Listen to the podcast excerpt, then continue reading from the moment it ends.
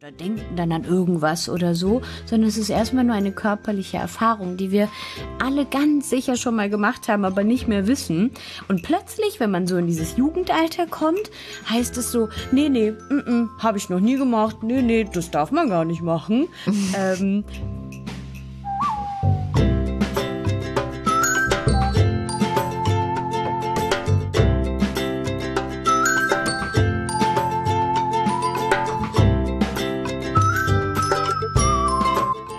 willkommen zu Frag mal Agi, dem Podcast, in dem ihr eure ganzen Fragen rund um Liebe, Sex, Pubertät, Körper und alles, was da noch so mit dran hängt, stellen könnt. Und zwar der lieben Agi, die mir wieder zugeschaltet ist irgendwo aus Berlin. Hallo Agi. Hallo Katrin. Und wir haben natürlich wie immer ganz viele Fragen dabei und auch so eine Art, ähm, wie nenne ich es, Input aus der Community zum Thema Sexualaufklärung. Ähm, ich würde sagen, wir starten mal mit den Fragen und hinterher kommen wir dann zum Input. Frage Nummer eins kam rein bei Telonym.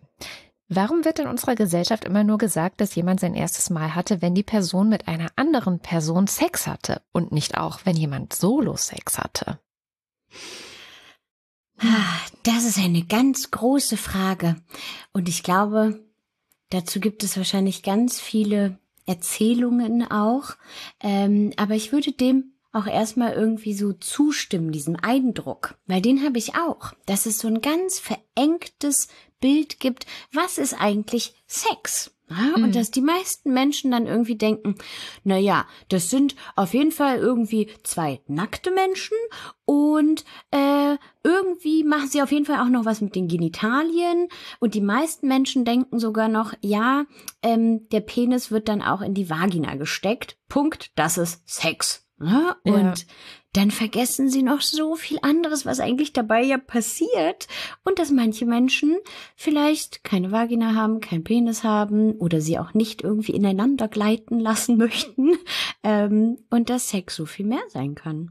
Mm, ja, es ist ganz viel dabei mit Zweigeschlechtlichkeit, habe ich so das Gefühl. Also das ist so ein heterosexuelles Paar landet meistens im Bett und dann gibt es Sex. Und dann, wenn das passiert ist, dann sprechen wir vom ersten Mal. Und aber die anderen Dinge, die vielleicht davor auch schon stattgefunden haben, also es ist ja jetzt der seltenere Fall, dass zwei Menschen zusammen im Bett landen, ähm, miteinander Geschlechtsverkehr praktizieren. Und das war das erste Mal, dass irgendwas in diese Richtung passiert ist. Also das ist ja nun nicht das, was in der Regel passiert, oder das passiert ganz viel vorher schon. Ja, total. Und auch, dass, ähm, dass jeder Mensch ganz unterschiedlichen Sex hat. Und für die einen ist es vielleicht so, dass sie sagen, ja, wir knutschen ein bisschen, fassen uns an und dann ist es für uns aber ganz wichtig, dass wir uns an den Genitalien berühren oder ähm, dass sie irgendwie ineinander sozusagen gleiten, ne, und dass wir uns irgendwie bewegen und so. Das kann ja auch sein. Aber dann gibt es noch so viel mehr, was Menschen irgendwie im Sexuellen tun und was für sie wichtig ist, dass es irgendwie Berührungen sind an ganz vielen Körperstellen oder Küsse, alles mit dem Mund, mit den Händen finden, ähm, dass sie vielleicht auch den Analbereich toll finden. Und ähm, ich glaube, was da so, ja, vielleicht eine Rolle spielen kann, ist erstmal, dass das alle wollen. Ne? Das ist immer wichtig. So, ja, beide oder wie viele Menschen da auch immer dran teilnehmen, haben richtig Bock drauf und sagen, ja, das ist das, was uns Spaß macht und das ist unser Sex.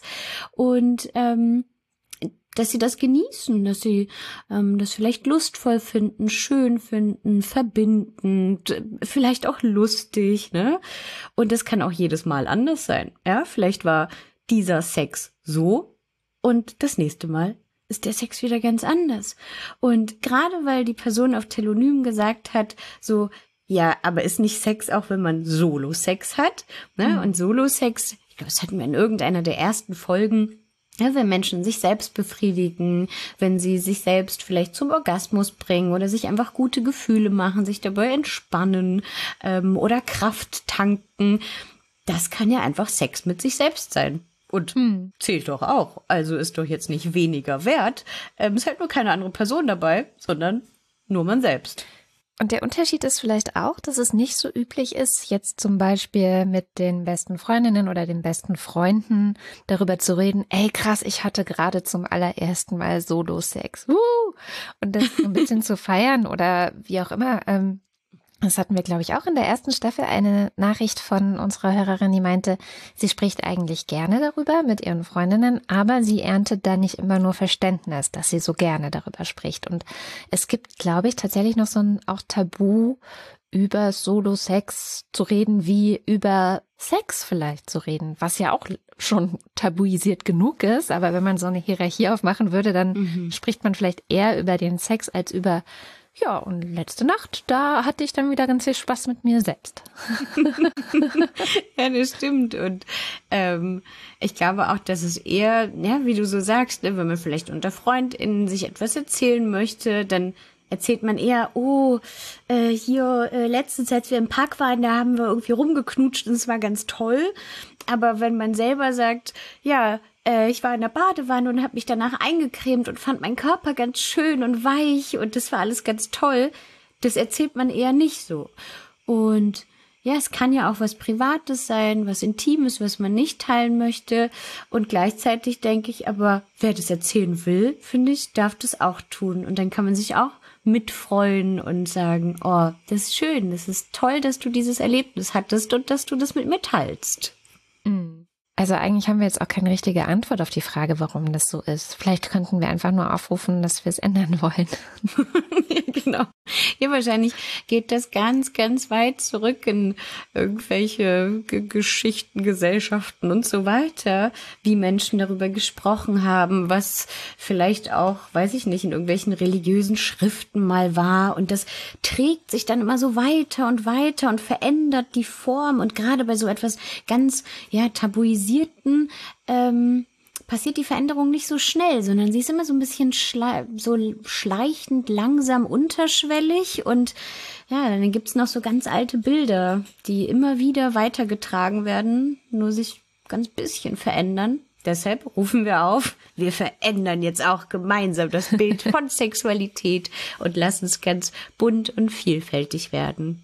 Meinst du, es hat vielleicht damit zu tun, weil du gerade religiös sagtest, also manche Religionen und auch, ah ja, nicht nur Religionen, es gab ja sogar Wissenschaft, in Anführungszeichen muss man eigentlich heute dazu sagen, die gesagt hat, naja, aber wenn man zu viel masturbiert zum Beispiel, das ist nicht gut für den Körper, dann verliert man irgendwelche komischen Säfte oder sonst irgendwas. Ähm, dass es tatsächlich ja verpönt war, Solo-Sex zu haben mit sich. Ja, also das, das ist halt auch noch gar nicht so lange her. Mhm. Ähm, das, ähm, also klar, früher war das natürlich noch viel, viel stärker, wo zum Beispiel, es gab ja auch so Gürtel, die selbst Kindern und Jugendlichen äh, um die Genitalien gelegt wurden, damit sie sich nicht selbst anfassen oder diese Sprüche von äh, Hände auf die Bettdecke. Ne, das hat ja auch mhm. sowas von ähm, fass dich nicht am Körper an, sondern ja. sei ganz ruhig, ähm, weil da ganz viele Lügen verbreitet worden sind ähm, von ja, wenn man ähm, zu oft Solo-Sex hat, dann wird man blind, ne, dann verschwendet man irgendwelche Säfte, ich weiß gar nicht, was jetzt die genau meinten, irgendwelche Lebensenergien gehen weg oder so und ähm, auch ja, jetzt höre ich manchmal auch Sachen, dass zum Beispiel einige SporttrainerInnen sogar sagen, dass Menschen, die Leistungssport machen, dass sie vor dem Wettkampf keinen Solo-Sex haben sollen. Und das wird, okay. also die Fragen werden mir ganz häufig in der, ähm, äh, in Schulworkshops gestellt, so von wegen, ja, ist, kann man dann nicht so gut Sport machen? Mhm. Ähm, weil das denen erzählt wurde von TrainerInnen. Und dann sage ich immer, naja, nee, das stimmt halt nicht so ganz, ne? ähm, vielleicht sollte Krass. man nicht zehn Minuten vorher vor so einem, ich muss einen krassen Boxwettkampf machen und dann befriedige ich mich selbst, weil manche Menschen werden ja nach dem Solo-Sex ganz müde. Ne, und wollen ja. sich ausruhen und so ein bisschen kuscheln noch. Klar, naja, es wird halt Oxytocin ausgeschüttet, ne? Also genau. schön beruhigend und entspannend. Genau. Und das ist dann vielleicht wirklich kurz vorm Boxwettkampf nicht so gut. Aber wenn man das am Abend davor macht, dann kann man immer noch fantastisch boxen. Ganz sicher. Ja, krass. Das hätte ich jetzt nicht gedacht, dass das immer noch äh, so eine Legende ist beim Sport. Mhm. Also ich, wo du sagtest, das ist nicht lange her, ich kenne es auch als ähm, ja, wie nenne ich das denn? Als ich jung war, in meiner, in meinem Alter, was nicht lange her ist, die 90er Jahre, da war das verpönt, unter den Mädchen in meiner Klasse zu sagen, hey klar, ich mach's mir selbst, ich habe Solo-Sex. Da war es umgekehrt eher so, nee, sowas würdest du doch nicht tun, oder? Und dann haben wir uns mhm. gegenseitig im Freundeskreis versichern müssen, dass wir das nicht machen. Also es war schon ein mhm. großes Tabu noch. Ja, und ich erzähle das auch schon immer. Ähm, alle, die das jetzt hier auf YouTube gucken, ähm, meine Katze läuft hier durchs Bild und am Mikrofon vorbei. Entschuldigt bitte. Ähm, ich ich kenne das auch, dass es, oder es hilft meistens, wenn ich erzähle, dass auch schon Babys sich sozusagen selbst befriedigen und Kinder ja. auch, ja, weil ähm, die damit nicht so Sexuelles verbinden. Das mhm. ist einfach ein, oh, das ist irgendwie vielleicht eine spannende Körperstelle, das macht mir ganz tolle Gefühle, dann kann ich besser einschlafen. Und die machen sich irgendwie keine sexuellen Fantasien oder denken dann an irgendwas oder so, sondern es ist erstmal nur eine körperliche Erfahrung, die wir alle ganz sicher schon mal gemacht haben, aber nicht mehr wissen. Und plötzlich, wenn man so in dieses Jugendalter kommt, heißt es so, nee, nee, mm, mm, habe ich noch nie gemacht, nee, nee, das darf man gar nicht machen. ähm, dabei, ja, haben es wahrscheinlich alle schon mal irgendwie gemacht, äh, als Baby oder so. Und ähm, ja, ich weiß gar nicht, warum das dann plötzlich so schambehaftet ist. Weil es mhm. eigentlich ganz gesund ist und Spaß machen kann, wenn ja. man will. Ja, wenn man ein bisschen Übung hat, vielleicht auch. und sich schon ein bisschen besser kennengelernt hat. Naja, ähm, wir bleiben mal beim Solo-Sex. Auch die nächste Frage dreht sich darum, auch auf Telonym. Ich habe das Gefühl, dass ich zu hohe Erwartungen an Sex habe. Ich hatte bis jetzt nur Solo-Sex und das war auch ganz nett, aber in Sexszenen, in Büchern wird das Ganze immer als so großartig beschrieben, dass ich, wie soll ich sagen, etwas enttäuscht bin. Ich weiß jetzt auch nicht genau, was die Frage steht da noch, aber vielleicht könnt ihr irgendwie weiterhelfen. hm. ja. ja. Ist ja erstmal, ist ja erstmal eine Beschreibung. Ne? So, ich mhm. weiß nicht mhm. genau, wie meine Frage ist, aber ne, ich habe vielleicht hohe Erwartungen an Sex, weil in Büchern ist das alles so fulminant. Ich hatte jetzt Solo-Sex, war nett. Hm. Ähm, und das passt ja irgendwie ganz gut rein, auch in dieses, was haben wir für Bilder von Sexualität und wie wird das dargestellt? Mhm. Na, weil gerade die Person hat jetzt geschrieben, die Sexszenen in Büchern. So wahrscheinlich werden die ganz doll ausgeschmückt, ne, mit großen Wörtern und wie die Personen sich vielleicht begegnen und was sie tun und was sie fühlen und ha, und dann sind sie einfach nur noch glücklich. Punkt. Und man denkt sich, naja, sag mal, ist das echt so? Ist, ist, wow, oh, so muss also Sex sein, aha. Ähm, und ja, vielleicht, wenn man das dann mit der eigenen Sexualität vergleicht, ob das nun Solo-Sex ist oder Sex mit anderen Personen, kann so ein Gefühl bekommen, äh, Gefühl vielleicht auch entstehen von, vielleicht ist ja mein Sex nicht richtig, so wie der mhm. ist. Oder ich müsste den irgendwie genug. besser machen. Mhm. Ne? Ja. Ja. Und auch da na, kann ich immer nur wieder sagen, jeder Sex ist anders. Und ich find's total fies auch und unfair doof, dass so auch in Filmen, also in so romantischen Filmen irgendwie, ne, die man so im Fernsehen gucken kann oder Kino oder sowas, ne, ähm, dass das alles immer so dargestellt wird, als wäre das so perfekt. Ne? Und dann mhm. liegen da Rosenblätter und das Bett ist neu bezogen und ähm, sie haben natürlich wunderschöne Kleidung an und ähm, strahlend sehen sie aus und tun, also auch immer ohne, dass sie sich gegenseitig ähm, fragen, was sie tun, wissen sie anscheinend, die können sich das von den Augen ablesen, was sie da tun. Ne? Man kriegt gar nicht mit, dass die in den Filmen irgendwie vielleicht mal, weiß ich nicht, ähm, irgendwer liegt auf den Haaren drauf, es zieht, ähm, das, weiß ich nicht, jemand plötzlich irgendwie umkippt, dass man lacht, ähm, dass irgendwas vielleicht mal äh, piekt, wehtut, jemand sagt, nee, das möchte ich gerade nicht machen oder dass die andere Person sagt, was wollen wir denn überhaupt machen? Das kriegt man halt alles nicht mit, mhm. ne? Was oder ja dass mal jemand aus Klo muss. Ja, oder genau, aus dem oder Bett fällt, ist mir schon mal passiert. ja. Oder man sagt, oh, hier, Trinkpause. Mhm. Ähm, also, das alles bekommt man nicht mit. Und ähm, das kann aber passieren. Ne? Ähm, und ja, dann, wenn man in so einen Vergleich reingeht, ähm, dann kann ich das schon auch nachvollziehen, dass man vielleicht sehr hohe Erwartungen hat. an mhm. Sexualität. Und dann hat man Solo-Sex und der ist dann enttäuschend. Hm. Ich weiß nicht. Also ich meine, Solo-Sex ist ja auch nicht, also ich weiß jetzt nicht, wie alt die Person ist, die uns das geschrieben hat, aber es ist ja nichts, was mal gleich ist auch. Es ist ja was, mhm. was man so entdeckt und wo man ja auch ein bisschen ähm, auf so eine Erkundungssafari geht mit dem eigenen Körper.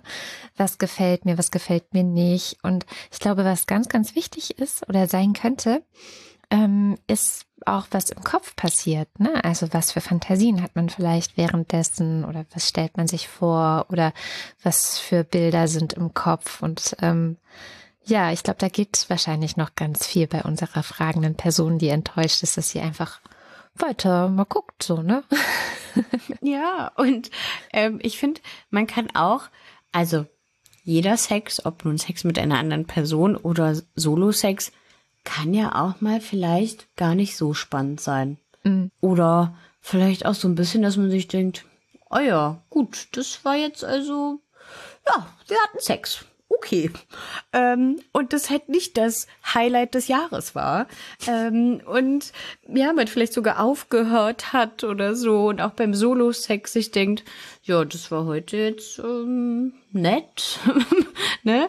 Auch das darf ja sein. Ähm, und das ist nichts Schlimmes und das ähm, kann dazugehören, weil wir haben alle mal gute Tage, schlechte Tage, tolle Laune, miese Laune und ähm, das kann auch mal beim Solo-Sex sein, dass man sich denkt, hm, naja. Und vielleicht kann man dann, ja, erkunden, was finde ich denn toll, was kann ich denn noch machen, damit ich meinen Solo-Sex noch ein bisschen gestalten kann. Mhm. Gibt ja auch diverse Möglichkeiten. Und ich finde ja auch immer dieses, ich habe irgendwelche Bilder im Kopf, Erwartungen durch Bilder von, seien es jetzt Filme, seien es Bücher, die sind in meinem Kopf. Ich finde immer die besten ähm, Sexszenen sind eigentlich die, die ich mir selber ausgedacht habe. Also wo ich einfach selber meine eigene Fantasie versuche anzuschalten und dann im Kopfkino laufen bei mir eigentlich die besten Pornofilme, muss ich sagen. Das Kopfkino. genau. Ja, ja, jetzt auch in Corona-Zeiten, mhm. Kopfkino kann man immer besuchen, ne? Wo die ja. Kinos zu haben. Kopfkino ist immer da. Fantastisch. Absolut. Also nicht verzweifeln. Ähm, auch der Solo-Sex, der nicht so ist wie in den Büchern, ähm, ist auf jeden Fall ein guter Solo-Sex. Ja. Ja. oder gibt es dann noch irgendwelche technischen Tipps, wo man sagen kann, aber vielleicht könnte man noch dies oder jenes probieren? Hm. Auch wahrscheinlich die ganze Menge.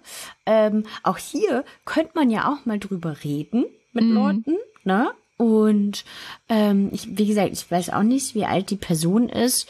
Ähm, manche Menschen ähm, benutzen ja auch Sexspielzeug, ähm, was sie irgendwie toll finden.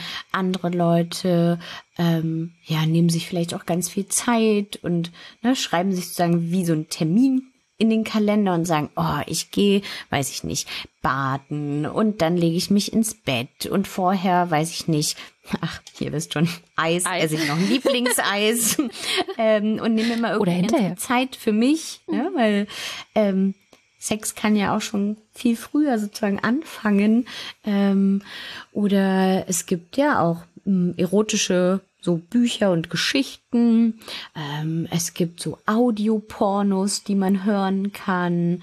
Oder vielleicht möchte man selber mal das Kopfkino aufschreiben. Ne, wenn man irgendwie was ganz besonders sich irgendwie im Kopf hatte und das einfach mal wirklich aufzuschreiben und auszuschmücken oder so. Ähm, ja, also da gibt's viele Möglichkeiten, die man einfach erkunden kann. Und es kann sein, dass man auch feststellt, nee, also Agi, das mit dieser Geschichte aufschreiben, das turnt mich total ab, das mache ich mal nicht. Na super, rausgefunden, Geschichten aufschreiben, ist nicht so cool für mich beim Solo-Sex. Ja, dann ähm, war das halt nichts, aber vielleicht ist ja irgendwas anderes dabei, was einem gefällt. Dann kommen wir mal zu unserer, ähm, unserem Community-Input, nenne ich das jetzt einfach mal. Und zwar von Elisabeth, 14 Jahre alt. Ähm, Sie hat geschrieben, dass ihr aufgefallen ist, dass in ihrer Umgebung eine Menge Jungs, aber auch Mädchen gar nicht wissen, was in einem weiblichen Körper so vor sich geht und wie er funktioniert. Ich lese mal weiter. Einer meiner Mitschüler und seine Freunde wussten nicht, wann oder wieso eine Frau ihre Menstruation bekommt. Sie dachten, das käme vielleicht durch Drücken in der in oder an der Vulva oder nach dem ersten Mal Geschlechtsverkehr oder in der neunten Klasse. Ich habe mich gefragt, wie sie darauf kommen und wieso sie denn das nicht wissen und was soll das mit der neunten Klasse zu tun haben. Ich habe daraufhin versucht, es an ihnen ein bisschen zu erklären, aber das kann ich ja auch nicht einmal eben so dahin trällern. Es ist ja auch ein großes und komplexes Thema. Ich war auf jeden Fall ein bisschen verblüfft und habe mich gefragt, wieso sie das denn nicht wissen. Ob sie nie darüber zu Hause reden oder in der Familie und auch nicht in der Schule. Ich hoffe, dass sich das noch ändern wird. Ich hoffe auch, dass sich das ändern wird. und ich finde ähm, ja die Nachricht von Elisabeth total toll. Das ist eine ganz genaue Beobachtung auch. Ja, das finde ich schön. Danke, dass du das mit uns geteilt hast. Ähm, und ich mache die Erfahrung nicht nur bei Jungs, nicht nur bei vielleicht 14-Jährigen, ähm, auch viele Menschen, die so auch in meinem Alter sind, irgendwie Mitte, Ende 30, wenn ich die frage, du weißt eigentlich, was da so passiert bei der Menstruation, beim Zyklus? Ja, das hat doch was zu tun mit, ähm, also ja, das ist so einmal im Monat, oder? Aha. Also viele Menschen mhm. ähm, können das einfach nicht ähm, erklären und ähm, es gibt ja Menschen, die menstruieren und andere, die nicht menstruieren. So. Und auch selbst die menstruieren, die wissen das auch gar nicht so genau, was da eigentlich passiert und warum und so. Ähm, weil ich glaube, dass wir auch immer noch eine nicht so aufgeklärte Gesellschaft sind. Und dass man das vielleicht irgendwann mal im Biounterricht hat man mal so ein Arbeitsblatt bekommen, hat das einmal alles gesehen und dann wieder ein Leben lang damit gar nicht beschäftigt. Ne? Ähm, und manche sind neugierig und lesen Bücher, hören Podcasts ähm, oder, weiß ich nicht, ähm, gucken sich irgendwelche Broschüren an und so weiter ähm, und wollen mehr erfahren und andere vielleicht nicht. Ja, das mit den Arbeitsblättern, habe ich mich nämlich auch schon gefragt. Das ist ja einfach irgendwie so Teil des Biologieunterrichts. Und ich weiß nicht, ob das vielleicht auch kontraproduktiv ist, weil der Biologieunterricht natürlich ein Unterricht ist für viele zumindest. Ich kenne das aus meiner Schulzeit. Ich sehe das auch, dass es heute nicht so viel anders ist für viele Jugendliche.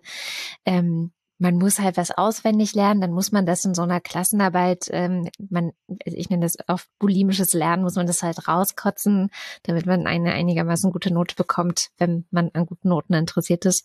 Und ähm, danach hat man es auch wieder vergessen. So. Und ich glaube, dass es vielleicht tatsächlich gar nicht so bewusst oft ist, dass diese, ja, was man da gerade auswendig gelernt hat, ähm, diese Funktion des Körpers reale Aus Auswirkungen auf das eigene Leben haben können oder dass sie irgendwie vielleicht auch wichtig sind zu wissen, warum menstruieren Menschen eigentlich.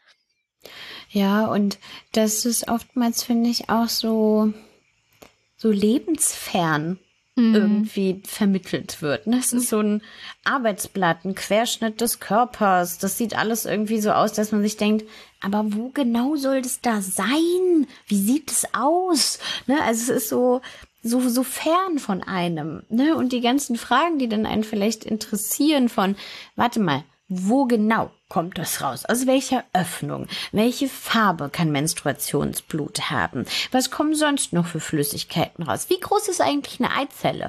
Ähm, wie, weiß ich nicht, ähm, kann sich das vielleicht anfühlen? Was gibt es für Begleiterscheinungen, wenn man menstruiert, was so, ne, Schmerzen angeht oder Durchfall vielleicht, ähm, oder generell so ein bisschen emotional, oh, nicht gerade so fit, ne?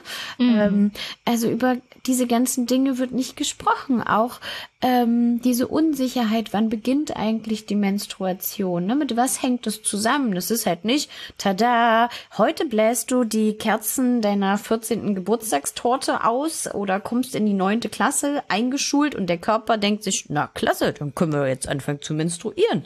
Nee, das hängt ja mit Hormonen zusammen, ne? mit kleinen Stoffen in unseren Körpern, die Botschaften senden und irgendwann auch die Botschaft senden, so, und jetzt kommt ein Eisprung und jetzt baut sich die Gebärmutterschleimhaut auf. Ähm, mhm. Und ja, das, das macht äh, unser Körper. Ähm, das ist ein ganz spannendes Werk und das, da sind so viele Zusammenhänge. Also es ist sehr komplex, ne? hat die Elisabeth ja auch geschrieben. Das kann man nicht mal eben so nebenbei erzählen in 20 Minuten irgendwie im Biounterricht. Ähm, Und vor allem muss es, finde ich, ja, lebenspraktisch sein und mhm. greifbar und lebendig.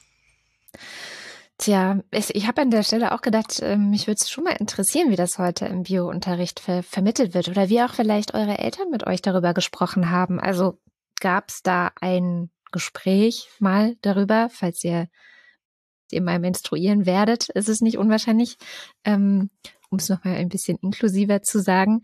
Aber vielleicht ist es trotzdem nicht passiert. Also auch das kann ja passieren, also kann ja mal vorkommen, dass Eltern da denken, das macht die Schule. Also das ist zum Beispiel was, das ich öfter häufiger von anderen Eltern höre. Wieso? Das wird doch im Biounterricht behandelt. Da muss ich ja nicht noch das erklären. Und wenn sie Fragen haben, können sie ja kommen, ne? Ähm, anstatt da vielleicht ein bisschen proaktiver das Gespräch zu suchen. Und andererseits äh, würde mich auch interessieren, wie es in den Biobüchern dargestellt und erklärt und erzählt wird. Also ich habe jetzt mal so in ein aktuelles Biobuch der achten Klasse reingelunzt, wie das da so drin ist. War eigentlich recht zufrieden, weil es sehr, ähm, ja, sehr respektvoll alles beschrieben war und aber eben auch so gefühlige Sachen mit dazu kam und ähm, dass das auch manchmal alles ein bisschen belastend sein kann mit der Pubertät mhm. und auch wenn man seine Periode vielleicht bekommt, das nicht immer nur schön ist, sondern auch Schmerzen machen kann und man sich da nicht scheuen soll, sich Hilfe zu holen und sowas. Das fand ich schon sehr gut. Aber es waren halt irgendwie auch drei Seiten. So. dann, dann war die Sache gegessen. Und klar, für, man hat irgendwie gar nicht so richtig auch AnsprechpartnerInnen in der Schule, die einem das nochmal wenn man Fragen hat, erzählen. Ne? Gut, ich meine, jetzt sind wir hier, aber wir sind auch nicht für alle da. Tja, also gerne fände ich es total lustig oder schön, wenn ihr uns mal so ein bisschen schreibt oder erzählt, was überhaupt zu dem ganzen Thema Sexualität und Aufklärung in euren Büchern ist, was man euch erzählt hat, was ihr vielleicht in Filmen gesehen habt und wie, ja, wie viele Dinge, die ihr euch vielleicht noch nicht dadurch erklären konntet oder wo die Fragen offen geblieben sind. Immer her damit. Ja, auch gerne. Also, das finde ich auch spannend. Vielleicht könnt ihr auch ein Foto von eurem mhm. Bio-Buch von einer spannenden Seite machen und uns irgendwie auf Instagram schicken oder ähm, per Mail schicken, dass wir uns das auch angucken können. Ja, da bin ich auch immer ganz neugierig. Immer, wenn ich Workshops in Schulen gebe, frage ich auch immer nach dem Bio-Buch und sage immer, kann ich da mal reingucken? Ähm, genau, oder ihr erzählt uns einfach. Was habt ihr erfahren? Durch wen habt ihr das erfahren? Was sind vielleicht eure Informationsquellen, wenn es heißt, oh, Bio, total doof. Aber da habe ich richtig viel, zum Beispiel über Menstruation erfahren. Und ich fände es auch, also ich fände es auch cool, wenn wir da einfach ein bisschen offen sind. Ich musste mal sehr lachen in einer amerikanischen Serie. Orange is the New Black heißt die. Vielleicht mhm. kennen die ein paar von euch, vielleicht auch nicht. Ist auch nicht so wichtig, aber da sind eben auch Frauen zusammen in einem Gefängnis und unterhalten sich sehr viel und stellen auf einmal fest, dass manche von ihnen dachten, dass ähm, die, die Harnröhre und die Vagina die gleiche Funktion haben. Also dass sozusagen der Urin wenn man pinkelt, aus der Vagina rauskommt und dass es gar nicht nochmal ein gesondertes Loch dafür gibt. Das fand ich insofern, naja, es ist auch ein bisschen traurig, aber ich glaube, dass es tatsächlich etwas ist, was viele vielleicht verwechseln oder gar nicht so genau wissen, hä, wo kommt da unten eigentlich was raus und welche Funktion hat da was. Das ist ganz spannend, dass du das erwähnst, weil ich glaube, letzte Woche oder vorletzte Woche ähm, ist eine äh, Studie erschienen aus Großbritannien, die genau das abgefragt hat. Also sie hat erwachsene Personen gefragt, wie eigentlich ihr Wissen rund um Vagina und Vulva ist. Und ähm, da wurde auch festgestellt, dass zum Beispiel viele nicht wissen, was genau die Klitoris ist, also wie die aussieht, ähm, und auch den Unterschied zur Harnröhre. Also das war sozusagen die Verwechslung von Klitorisperle und Harnröhre. Oh. Ähm, also mhm. da kann man einiges verwechseln, wo was rauskommt, reinkommen kann, lustvoll sein kann. Also das äh, gesamte Organ ist ähm, für viele Menschen noch äh, unbekannt. Hm. Na denn, ich würde sagen, das war es ganz schön für heute. Wenn ihr auch weitere Fragen habt, also wir äh, gehen davon aus, dass ihr auch nicht alles wisst. Das ist mir auch wichtig zu sagen. Ich habe auch viele Dinge erst jetzt gelernt und habe das Gefühl, wir lernen auch immer weiter. Ähm, das mit der Klitoris zum Beispiel, so lange ist das, ich sag mal, der Menschheit TM äh, nicht bekannt, wie die genau tatsächlich aussieht. Habe ich eigentlich erzählt? Ich hatte mal habe ich die hier noch irgendwo? Ich hatte mal äh, so ein Klitoris-Modell, das hat mir jemand im 3D-Drucker ausgedruckt. Mhm. Also das sieht ja aus wie so ein kleines lustiges Alien mit so breiten Beinen und Armen und das ist auf jeden Fall ein sehr, ein sehr anderes Gebilde, als ich davor gedacht hatte, mhm. wie eine Klitoris aussieht. Müsst ihr euch unbedingt mal anschauen. Und wie ihr uns erreichen könnt, erzähle ich natürlich auch gerne nochmal. Ihr wisst ja Instagram, da sind wir und heißen frag-mal-agi. Telonym, gleicher Name, also telonym.me slash frag-mal-agi auf unserer Webseite und all diese Informationen packe ich natürlich auch nochmal in die Show Notes. Wir freuen uns auch über Sprachnachrichten. Also wenn ihr gerne auch zu hören sein würdet in unserem Podcast, könnt ihr uns Sprachnachrichten schicken. Und alle Wege sind natürlich absolut anonym. Also wenn ihr nicht wollt, dass wir euren Namen sagen, sagt es gerne dazu. Und ähm, ihr müsst den auch gar nicht hinschreiben. Oder ihr könnt auch einen anderen Namen hinschreiben und euch einfach Schnecki nennen oder Klausbert oder was euch gerade gefällt. Und auch bei den Sprachnachrichten. Viele Leute denken, was, aber an meiner Stimme kann man mich total krass erkennen.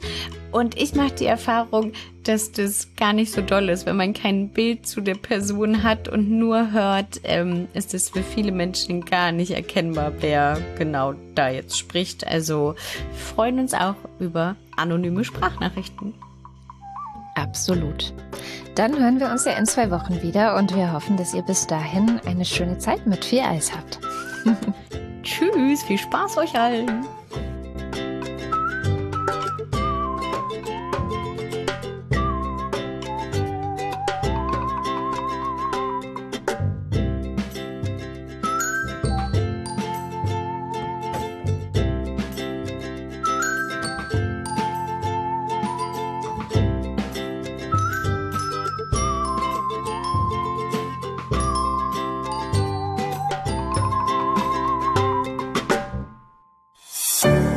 Produktion von Haus 1.